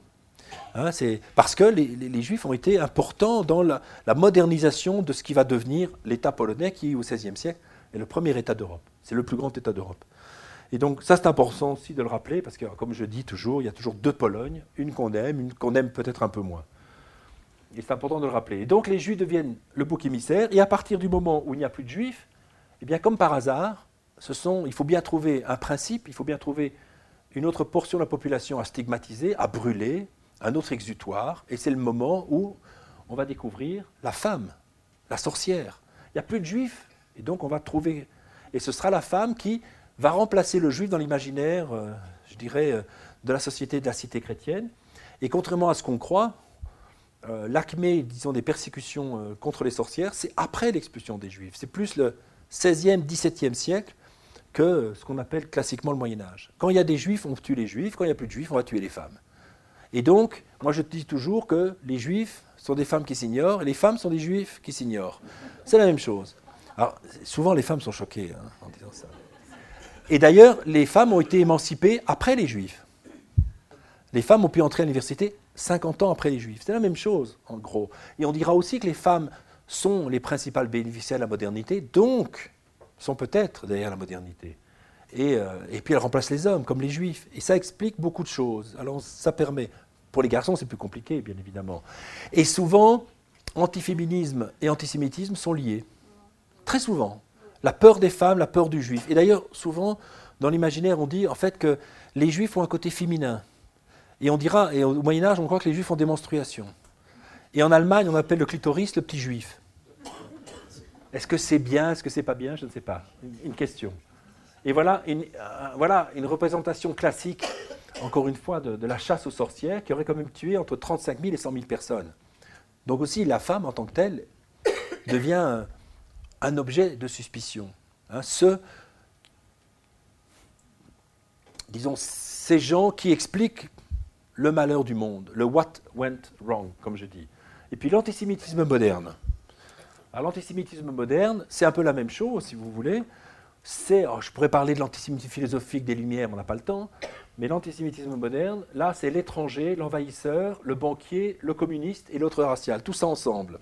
Parce que ce qui est intéressant, quand même à stigmatiser, c'est que l'antisémitisme, contrairement au racisme, l'antisémitisme n'a pas besoin de juifs, en fait, pour exister. Les juifs sont très très peu nombreux, fondamentalement. On est 12 millions, et quand vous écoutez Soral, il est persuadé que les Juifs veulent détruire l'humanité. Je veux dire, euh, ce serait, vous imaginez 12 millions qui, auraient la capacité d'exterminer, de vouloir exterminer toute l'humanité. C'est vrai qu'il y a les Juifs et les Goïms. Alors quand on dit ça, ça fait très binaire, eux et nous. Et, donc, euh, rappelez-vous, les Juifs sont expulsés d'Angleterre en 1290. Le théâtre élisabétain est antisémite. Shylock, il n'y a plus de Juifs depuis deux siècles. Et on voit bien qu'en fait, l'antisémitisme nous renseigne, pas sur les juifs, il n'y a pas de Shylock, mais il nous renseigne sur les antisémites. C'est-à-dire, Soral nous parle de la France, il ne nous parle pas des juifs français. C'est ça qui est intéressant. le, ça n'a rien à voir avec le racisme, c'est autre chose. C'est-à-dire que l'ordre juif, c'est un adjectif qui veut dire moderne, qui veut dire pas bien, qui veut dire dangereux. Le problème, c'est quand on tue les juifs, on tue les juifs qui sont physiques. Mais en fait, ce qu'on appelle l'âme juive, comme je vais l'expliquer, ce ne sont jamais les juifs en tant que tels. Donc l'antisémitisme moderne, alors ils ne sont pas tous banquiers, les juifs, malheureusement. Les juifs sont des gens pauvres, pour la plupart d'entre eux, et on commence, voilà, c'est une, carte postale. J'ai rédigé un livre sur la carte postale antisémite, et voilà comment on représente les juifs en 1904-1905, les étrennes du petit Youpin. Avant la Shoah, l'antisémitisme est une opinion partagée, ou peut-être minoritaire, hein, j'en sais rien, mais en tout cas, ce n'est pas condamnable, ce n'est pas un délit. Donc on peut être antisémite, comme on peut être raciste, bien évidemment, comme on peut postuler euh, l'inégalité entre les races. Hein, d'ailleurs, on le fait dans les universités, même à l'ULB, les noirs, les jaunes, les blancs. Non, d'abord les blancs, les jaunes, les noirs. Et regardez ça. Qu'est-ce qu'on reproche aux juifs? Eh bien, de faire à leurs enfants ce qu'ils font alors. Hein, ils coupent, ils rognent. Ce sont des voleurs, en gros. Hein, c'est les étrennes du petit youpin. Le juif est pauvre. Au XIXe siècle, ben, l'image du juif, c'est à la fois peut-être Rothschild, peut-être aussi, mais c'est aussi des gens qui sont sales, pauvres des relents de xénophobie, bien évidemment. Voilà des cartes postales qu'on distribue, hein, oblitérées, etc. Voilà des représentations, et on voit qu'on fixe le caractère juif. Ça, tout de suite, on voit que c'est un juif, non? Absolument. Hein, il pourrait figurer dans une lasagne spanghero. Tu vois ce que je veux dire? Hein, La viande de cheval, excellente pour la santé. Et là, c'est un juif russe. Et ce type-là, bah, si les juifs ressemblaient à ça, on n'aurait pas inventé l'étoile jaune, je suppose. Mais bon, la réalité n'est pas ce qu'elle paraît être. Et puis on a toute une série, euh, ça c'est, on, est, dans le racisme. Le racisme est un moyen d'exclure justement le juif invisible. Les juifs se convertissent, les juifs s'assimilent grâce à l'émancipation, donc les juifs deviennent des gens comme les autres, quelquefois même des juifs non juifs. Donc qu'est-ce que font les gens qui sont antisémites? Ben, Ils inventent le gène. Ils inventent l'altérité raciale en disant oh, ils sont peut-être plus juifs, ils sont peut-être même chrétiens, mais ils sont porteurs d'une altérité indélébile. Et c'est le racisme. Mais c'est une autre manière, si vous voulez, d'expliquer l'antisémitisme qui naît au Moyen Âge. Et là, c'est une caricature, une caricature allemande qui nous met en garde contre le mariage mixte. Pourquoi? Parce que là, vous voyez un brave soldat allemand d'une colonie africaine, il commet une erreur terrible. Il épouse quoi? Une africaine? Et regardez à quoi ressemblent les enfants? À des Africains. De la même manière, vous avez Là, vous avez un brave Allemand qui commet l'erreur d'épouser une juive, et patatras, regardez à quoi ressemblent les enfants. Pas de chance, il ressemble à la mère. Hein? Donc, cette carte postale nous, met en garde contre la mixité raciale. Hein, c'est la race qui compte. Mais c'est une autre manière d'empêcher justement l'intégration. Cette volonté des juifs d'être des citoyens comme les autres. Et là, une question très intéressante qui se pose, c'est de qui le singe est-il le plus proche? Du noir du nègre ou du juif? Ben, La question mérite d'être posée. Hein. Et on est dans un contexte darwinien, bien évidemment, de science. Alors, a priori, on peut croire que c'est le nègre, parce qu'il est primitif. Mais en réalité, c'est le juif. Et on le voit très bien dans les films nazis antisémites, Le Juif éternel et Juden, on vous montre des juifs qui, une fois qu'ils se rasent, eh bien, oui, on pourrait croire presque que ce sont des Allemands, mais ce ne sont pas des Allemands. Ce sont des gens qui sont euh, dans l'animalité. Peut-être pas des cancres là, mais en tout cas qui sont dans la bestialité. Alors je vous montre une belle, une belle image. Voilà l'homme idéal. Hein, qu'on voudrait tous épouser. Bah, pas moi, je suis un garçon. Non, c'est vrai, de nos jours, ça ne veut rien dire, à cause des juifs d'ailleurs, qui détruisent la famille et qui, qui importent l'homosexualité dans les couples. Et regardez ce type-là, c'est extraordinaire. Il a été choisi dans le, c'est ça, le Berliner, le Berliner Tagesblatt, comme le, à la suite de la campagne de Pologne, comme le soldat allemand idéal. Patatras, c'est un juif. Et c'est pas en fait un juif, c'est-à-dire qu'il est juif par son père, parce qu'il s'appelle en fait Goldberg, pas par sa mère si vous voulez, mais il est juif. En tout cas, d'un point de vue nazi, il est juif. Alors le pauvre Werner Goldberg, parce qu'il a été dénoncé en disant Hé, on le connaît, hein, son père est juif, il a été exclu de l'armée. Il n'a pas fait la campagne de France, mais il n'a pas été tué parce que c'est un Mischling, c'est un bâtard. On ne tue pas les Mischling. Donc il va survivre, il va être dans une usine, etc mais on voit bien que ben, forcément, on ne représente pas forcément la caricature de soi. Et là aussi, c'est la même chose.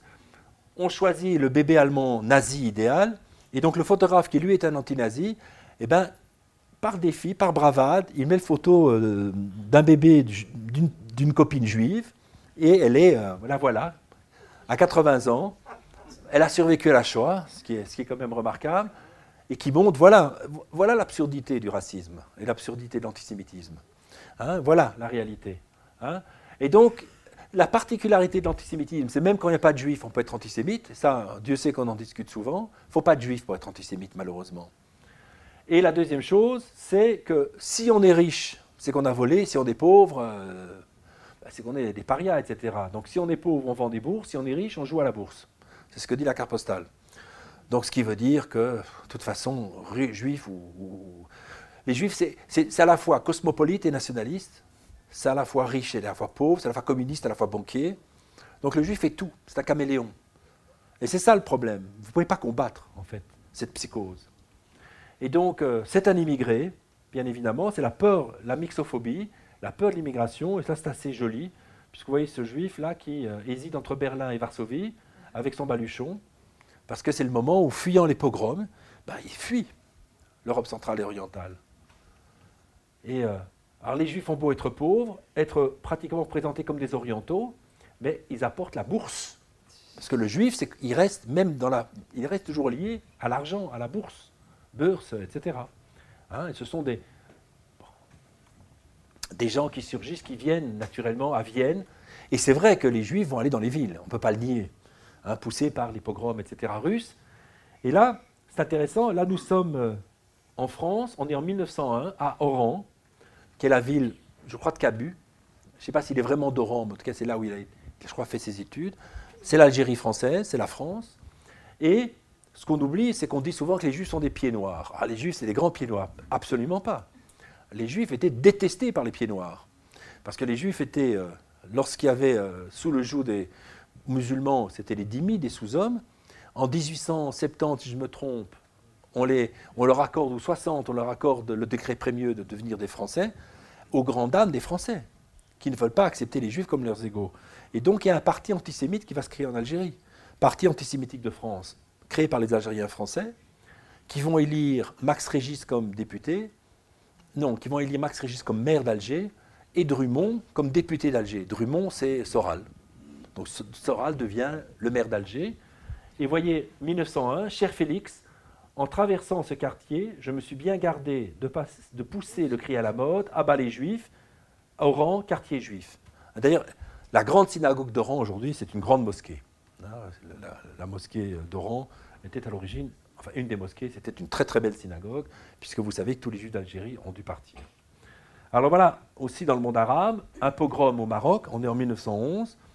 Pendant trois jours, on peut dire la populace s'en prend aux juifs. Et encore une fois, regardez à quoi ressemblent les juifs. Ben, les juifs, ils ressemblent euh, ben, à des Marocains. Ce sont des Marocains. Ils sont là depuis des siècles. Et donc ça, ce sont des juifs, effectivement, qui doivent se réfugier dans le zoo du sultan pour échapper euh, au massacre. il y a aussi ce mythe de la bonne entente entre les juifs et les Oui, c'est ça, exactement. Mais ça, on en viendra tout de suite. Là, nous sommes à Oran, non pas à Oran, à Constantine. Il y a un pogrom en, 1900, en 1934. Et là, c'est Constantine pendant les, les, les, les, je vois plus rien, les troubles antisémites, etc. Bon. Puis je vous montre cette photo-là. Vous me dites, euh, pourquoi je vous montre ça? Parce qu'un peu de vacances. Non? C'est un, resort aux États-Unis, en Floride, un peu la patrie maintenant des nouveaux juifs tunisiens, hein, comme vous le savez, la Floride. Et je vous montre, c'est une carte postale d'un hôtel. Alors pourquoi je vous montre ça? Parce que contrairement au mythe que les juifs dirigeraient les États-Unis, etc., c'est un hôtel qui est interdit aux juifs. Cet hôtel-là est interdit aux juifs et il le met dans sa publicité. Il y a marqué ici Colonial Atmosphere, restricted clientèle. Et restricted clientèle, ça veut dire à l'époque interdit aux juifs. Alors ça date, la date est là. On est, si je me souviens bien, on est en 44, un mois avant le débarquement des Américains en Normandie pour libérer l'Europe du racisme. Il y a des hôtels qui sont interdits aux juifs. Alors vous allez me poser la question, et les noirs? Et, les noirs? Évidemment, les noirs. Mais quelle est la différence entre un juif et un noir? Pardon? La couleur. Un noir, on sait tout de suite qu'il est noir. Donc on n'a pas besoin de mettre sur une carte postale l'interdit au noir. un noir ne peut pas rentrer dans ces hôtels-là. Oui, Louis Armstrong. Il entre par l'office, il joue et il ressort par l'office. Vous savez que c'est la raison pour laquelle euh, Gershwin avait demandé à ce que Porgy and Bess soit joué uniquement par des noirs, et ce qui fait qu'on a dû attendre les années 50 pour que ça se joue à Carnegie Hall. Parce qu'un noir ne pouvait pas jouer à Carnegie Hall aussi. Donc les Noirs vont être émancipés dix années après les Juifs. Mais donc les Juifs ont un souci d'intégration. Alors, rester une clientèle, c'est une certitude. Alors si vous n'êtes pas convaincu par ce que je dis, voilà un autre hôtel, tout aussi chouette. Et là, il y a marqué pour être sûr, strictly gentile clientèle. Là, ça veut dire uniquement les goïms. Les goïms, les gentils, les nations. Donc c'est un hôtel interdit aux Juifs. Et là, on est en 42, l'acmé de la Shoah. Donc pendant l'acmé de la Shoah, les Juifs sont interdits dans certains hôtels. Vous savez qu'on a créé deux universités à Boston, Yeshiva University et Brandeis, parce qu'il y avait des quotas aussi antisémites, notamment à Harvard, où aujourd'hui, à mon avis, deux tiers des professeurs sont juifs. Mais à l'époque, Harvard posait des problèmes aussi pour les professeurs et les étudiants d'origine juive. Et donc voilà la réalité. Il y a même un cas d'un lynch de juifs. Alors, 90% des lynchages sont commis effectivement contre des Afro-Americans, évidemment, mais il y a le cas d'un certain Léon Franck, qui est pendu pour avoir soi-disant tenté de, violer une de ses employées, etc. Il est pendu haut et court, comme on le faisait à l'époque. Ça, c'est quelque chose que j'avais trouvé au musée de Montréal. Il y a même des villages au Québec qui sont interdits aux Juifs. Par exemple, les Juifs ne sont pas désirés ici. Sainte-Agathe est un village canadien-français et nous le garderons ainsi. Alors on le met en anglais aussi pour être sûr. Ça, ça permet d'expliquer que l'antisémitisme, il n'est pas seulement réservé c'est pas seulement un produit européen, c'est pas seulement allemand, c'est malheureusement une psychose ou une névrose, une psychose qui frappe l'ensemble, une bonne partie du monde chrétien. Euh, et c'est ce qui explique aussi pourquoi, eh bien, à l'origine, vous le savez, l'objectif d'Hitler n'était pas d'exterminer les juifs, mais d'expulser les juifs d'Allemagne. Et comme personne n'en a voulu, entre guillemets, il a été contraint de les exterminer.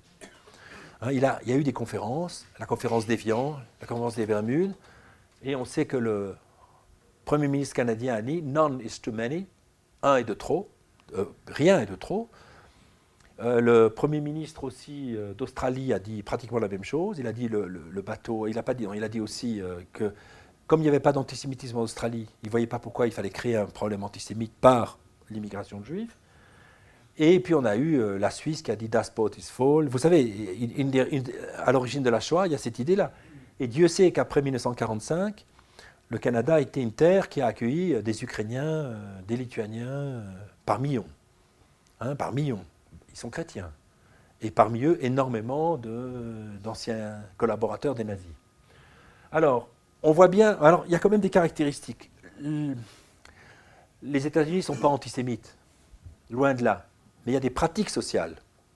C'est un pays où règne la liberté, donc laisser au libre choix de certains patrons d'hôtels de refuser. Mais c'est un pays, c'est le premier pays à avoir émancipé les Juifs, les États-Unis. Donc on euphémise, on dit gentile, restricted. Ça c'est l'Amérique. Donc il ne faut, pas, dire, encore une fois, que ce n'est pas ça la question. En revanche, en Allemagne, parce qu'on est dans, un pays folkish, racialiste, eh bien là, par exemple, il y a des hôtels interdits aux juifs.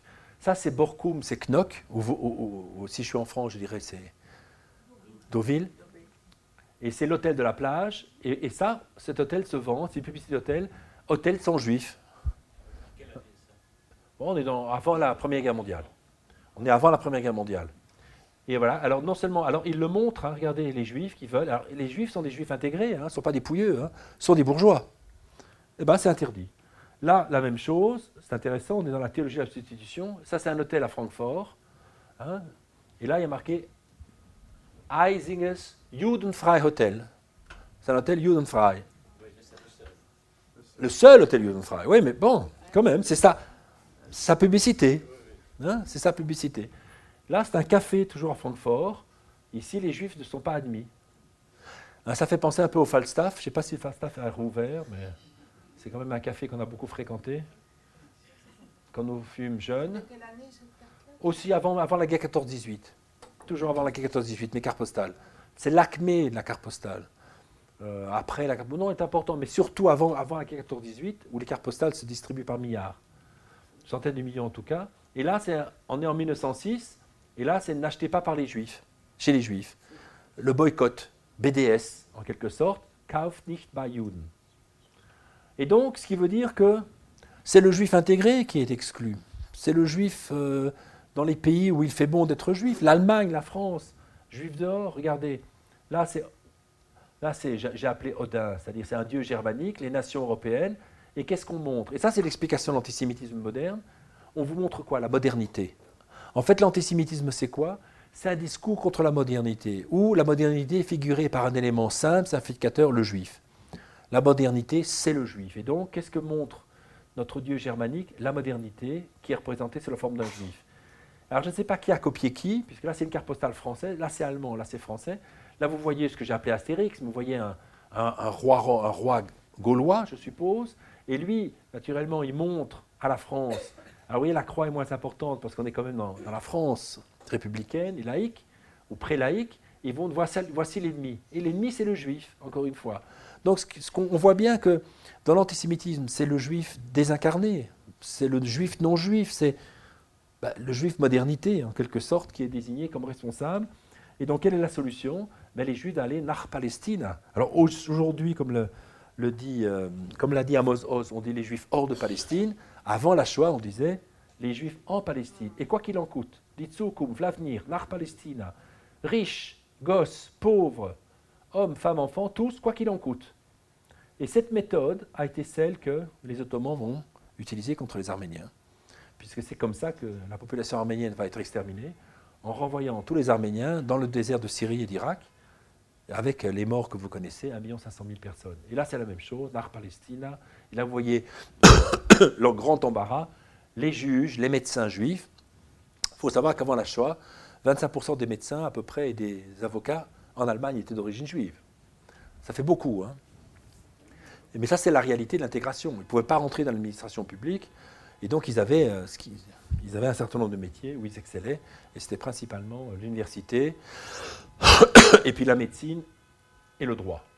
Et donc, ce qui veut dire que le juif devient le bouc émissaire idéal, ce par quoi s'explique les malheurs du monde, et ce d'autant plus dans un contexte où les juifs paraissent être, je vous ai dit, les bénéficiaires de la modernité.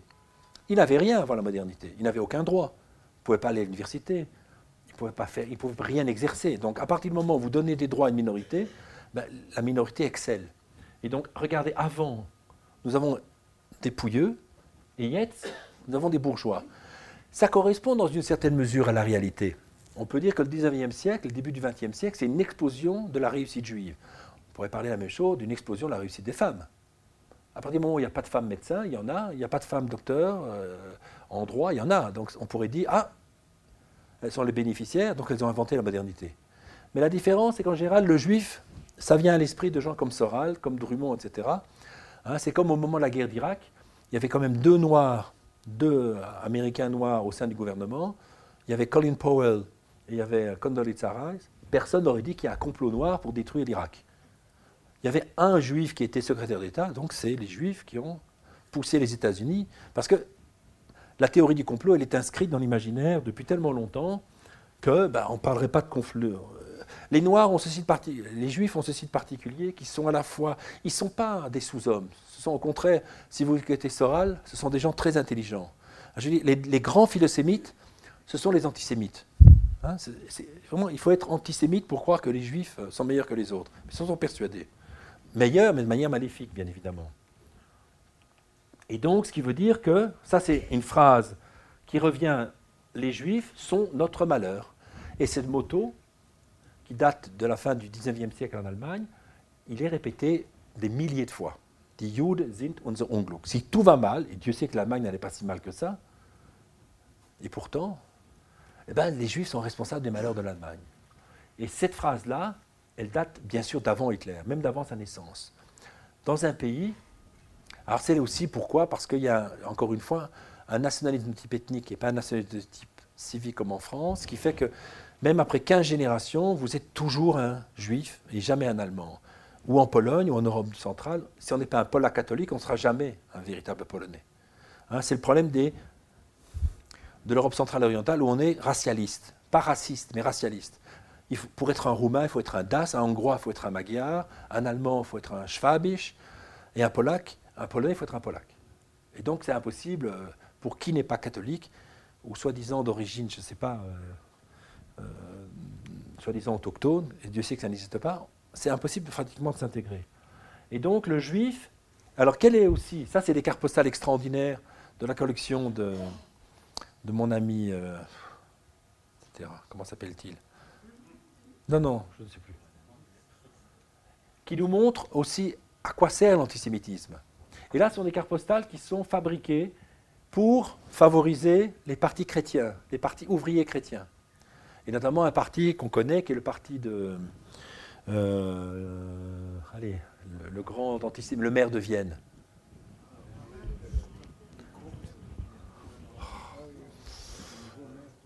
Le maire de Vienne. Qui aurait eu cette phrase Si l'antisémitisme n'existait pas, euh, j'aurais dû l'inventer. Parce qu'il utilise, effectivement, pour pousser le parti chrétien social, il utilise la figure de l'antisémitisme. Hein, c'est une manière pour Bismarck aussi, de mettre en avant les partis chrétiens. Pourquoi? Pour lutter contre l'influence de la social-démocratie où les juifs sont très nombreux. Karl Luger, exactement, voilà, merci. Et donc c'est très important ça, parce que naturellement les juifs sont pauvres, c'est pour ça qu'ils sont plutôt marxistes. Quand même, les fondateurs la première internationale, la deuxième internationale, vous avez beaucoup de juifs parmi eux, parce que les juifs sont pauvres, et donc ils sont dans les mouvements ouvriers, et pas seulement marxistes. Et donc, le génie euh, des, des- des sociaux chrétiens, des chrétiens sociaux autrichiens et allemands, c'est de dire à l'ouvrier allemand, regardez ce bel ouvrier allemand, hein, de dire, euh, de, faire croire que le syndicaliste juif et le capitaliste juif sont alliés pour lutter contre qui? Regardez, ce brave capitaliste allemand, qui lui, un- ça c'est le capitalisme financier qu'on retrouve aujourd'hui, le capitalisme financier, et ça c'est le capitalisme industriel. Et donc on nous dit quoi? Mais il y a un complot des juifs de gauche et des juifs de droite contre la société chrétienne, contre la société allemande.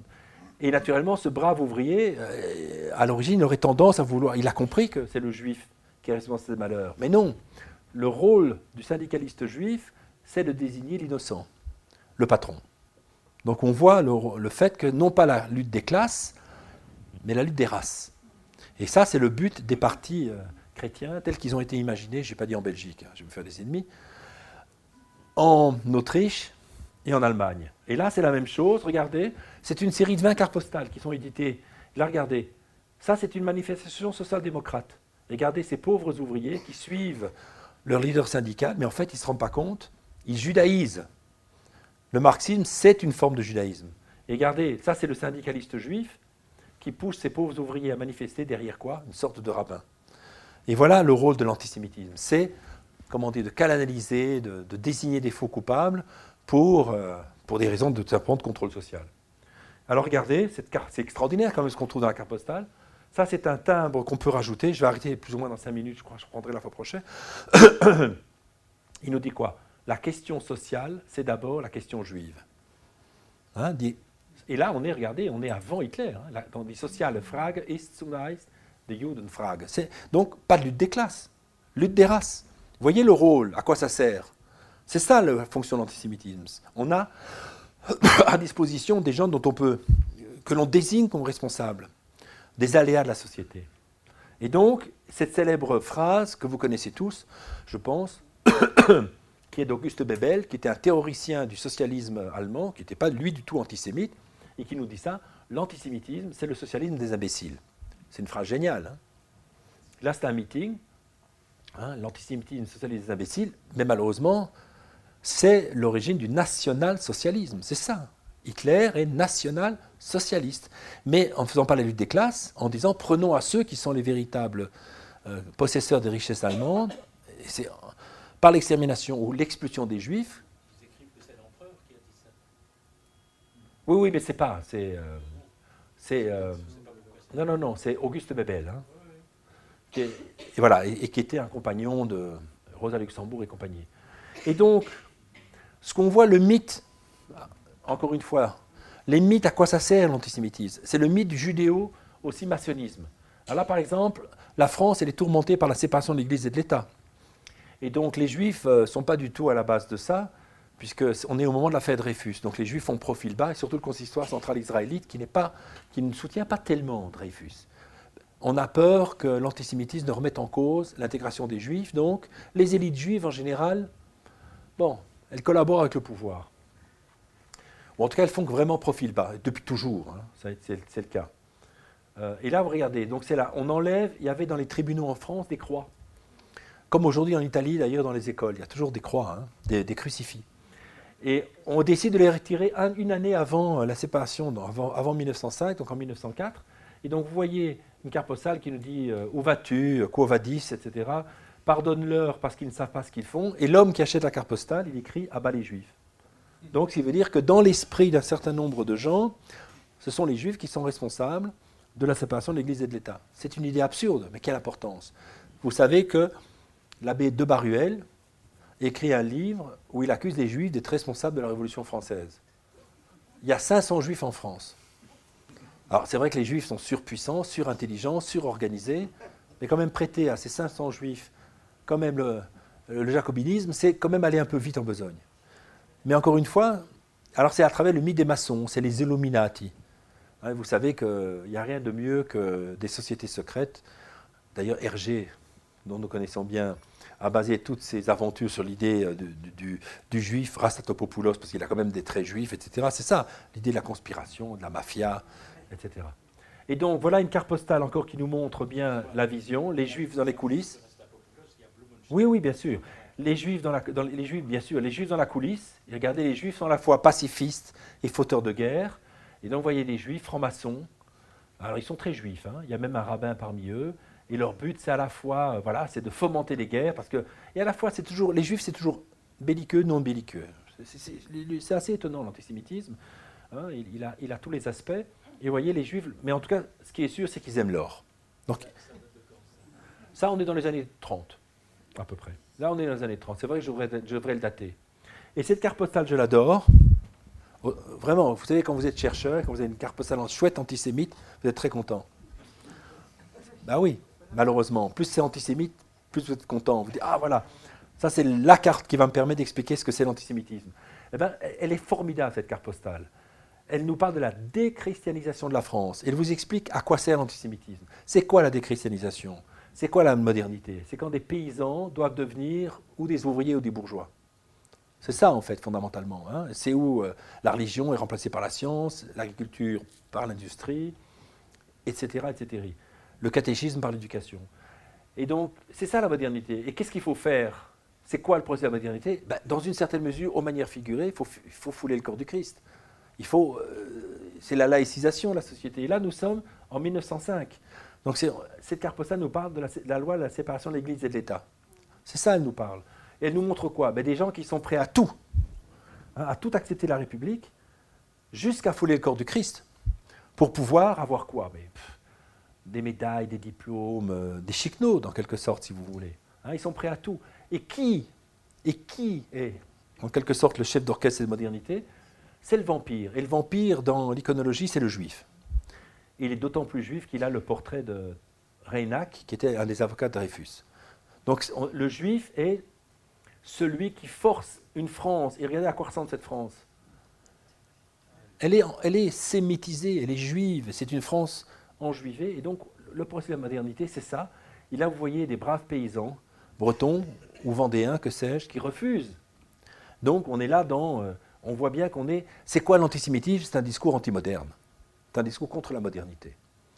Les juifs n'ont rien à voir là-dedans, parce que là, vous avez le père Combe, donc, qui est à la base de la séparation de l'Église, et il a été un ancien séminariste. Il a été catholique, bien évidemment.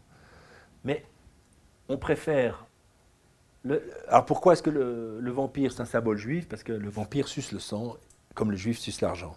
Et le juif suce le sang depuis le Moyen Âge. Et regardez ça. Alors là, la même chose, nous sommes aux États-Unis, et encore une fois, on voit bien que l'antisémitisme est une critique de la modernité. Le mythe, là, c'est le judéo-capitalisme, on est en 1907, et This is US, ou This is Us, in the hand of the Jews. Ici, on vous dit ce que le juif devrait faire, se pendre comme Judas. Et là, de quoi les juifs Alors, les juifs, ils crucifient l'oncle Sam, et de quoi les juifs sont-ils responsables? Alors, ils sont responsables de Wall Street, bien sûr de l'argent, euh, et de la démocratie. Donc c'est quoi? Ben, Encore dans le discours de la démocratie. On est dans le discours de la modernité. Hein, le juif, c'est euh, le nouveau régime versus ancien régime. Hein, donc c'est à la fois l'internationaliste euh, prolétarien et euh, la mondialisation cosmopolite. Hein, c'est ça la fonction. Et voilà le mythe du juif roi du monde. Là, vous voyez l'idée. On voit bien que c'est une inversion. L'antisémitisme est une inversion de la réalité. Les juifs sont les êtres les plus persécutés par le- l'empire tsariste, les plus persécutés par l'empire tsariste. Et qu'est-ce que nous dit cette carte postale? C'est que c'est le juif qui exploite le moujik. On voit la fonction de l'antisémitisme. C'est ce qui expliqua les pogroms, bien évidemment. Alors, on sait d'autant plus. C'est comme Dieudonné. J'ai bientôt arrêté parce qu'on va avoir peut-être des questions. Mais Dieudonné, vous savez, qui dit que les juifs étaient responsables de la traite des Noirs. À une époque, il n'y avait plus de juifs ni en France, ni au Portugal, ni en Espagne, ni en Angleterre. Donc expliquez-moi comment des juifs invisibles, inexistants, pardon En plus Oui, oui. Donc on voit bien que c'est une inversion de la réalité. En fait, ce qu'on reproche aux juifs, c'est ce qu'on veut leur faire. Et là, vous le voyez bien, encore une fois. Alors, il y a des juifs intendants peut-être, mais il n'y a pas de juifs ni à Moscou, ils sont interdits, ni à Saint-Pétersbourg, ni à Kiev. Donc, le régime tsariste n'est pas un régime d'oppression des juifs, puisque les juifs ne sont pas au pouvoir, et Dieu le sait. La preuve, c'est que c'est le moment des pogroms. Parce que naturellement, c'est ce que j'ai expliqué euh, justement au procès hier, en disant qu'on pourrait rire des antisémites. Parce qu'honnêtement, les antisémites, il y a de quoi rire. C'est tellement idiot. C'est idiot. Hein On pourrait rire des heures. Le problème, c'est que les conséquences de l'antisémitisme sont loin d'être anodines et que les moujiks, certains moujiks, ont cru effectivement au fait que c'était les juifs, encore plus pauvres qu'eux, qui étaient responsables de leur oppression. Et là, c'est euh, un exemple de, de massacre, et notamment c'est le pogrom de Yekaterinslav, qui est à l'origine de quoi? Ben, À la fois de l'immigration des juifs aux États-Unis, donc faut remercier les pogromistes, car c'est grâce à ça que des juifs ont échappé à Shoah, par le fait qu'ils sont immigrés aux États-Unis, 600 000 pratiquement en quelques années, et par la suite un peu plus, jusqu'à ce que les États-Unis ont des quotas racialistes. Parce qu'il n'y a plus de juifs à partir de 1922 ou 1924. Les juifs sont interdits, comme les Italiens d'ailleurs, aux États-Unis. Et puis la naissance du sionisme aussi. 1881, c'est le premier livre euh, sioniste, on peut dire, euh, de Pinsker, Auto-émancipation. Un juif à l'origine, encore une fois pour bien montrer ma thèse, qui était quoi? Assimilationniste. Pinsker, dans un premier temps, avait postulé l'idée que les juifs devaient presque se convertir à l'orthodoxie, ou en tout cas apprendre le russe, abandonner le yiddish et l'hébreu, pour devenir des bons russes. 1880, les pogroms, il retourne sa veste. Et il dit la solution, c'est un État pour les juifs, comme il y a un État pour les Roumains, pour les Italiens, etc. Alors je vais arrêter, je pense, ici, parce que ça commence à me fatiguer. Et euh, de toute façon, voilà, celle-là, je termine avec celle-là quand même, parce qu'elle est trop bien. Je l'adore aussi, je l'adore, je l'adore aussi. Parce qu'elle montre le poids de l'antisémitisme. Que l'antisémitisme ne concerne pas les juifs, mais les maladies. Ça, c'est une carte postale éditée par les Russes blancs. Un million de Russes partent, sont victimes de la révolution bolchevique, auquel participent des juifs, mais enfin, il y a aussi des, vous savez que dans le premier gouvernement bolchevique, il n'y a pas de Russes. Vous avez des Arméniens, des Géorgiens, des Juifs, des Lituaniens, pas de Juifs, euh, pas, de, pas de Russes. Lénine lui-même n'est pas vraiment russe, c'est la petite noblesse, hein, Lénine. On l'a su après. Il l'a tué. Il est la petite noblesse, mais il a un grand-père juif, il est suédois, il est kalmouk. Donc il, a plein d'origines différentes. Et, euh, et, naturellement, ces Russes blancs sont persuadés que les protocoles des sages de Sion, donc cette idée que ce sont les Juifs qui ont, sont la base de la révolution, qui est une idée tout aussi absurde, et donc ils éditent une centaine de cartes postales pour avertir les Européens du danger juif. Et là, cette-là s'appelle le prix de la tolérance. Elle est à l'adresse euh, des Anglais, puisqu'on représente. Il y a toujours un mélange de pornographie et d'antisémitisme, un peu comme dans le Sturmer. Donc ça, c'est l'Angleterre. C'est Athéna qui symbolise l'Angleterre. Elle vous montre euh, toujours le fait que les Juifs crucifient. Et là, on vous montre Athéna crucifiée euh, par un juif absolument diabolique, bolchevique et juif, Hein, et de quoi les juifs sont-ils responsables? Qu'est-ce qu'on reproche aux juifs? C'est quoi le, mal juif?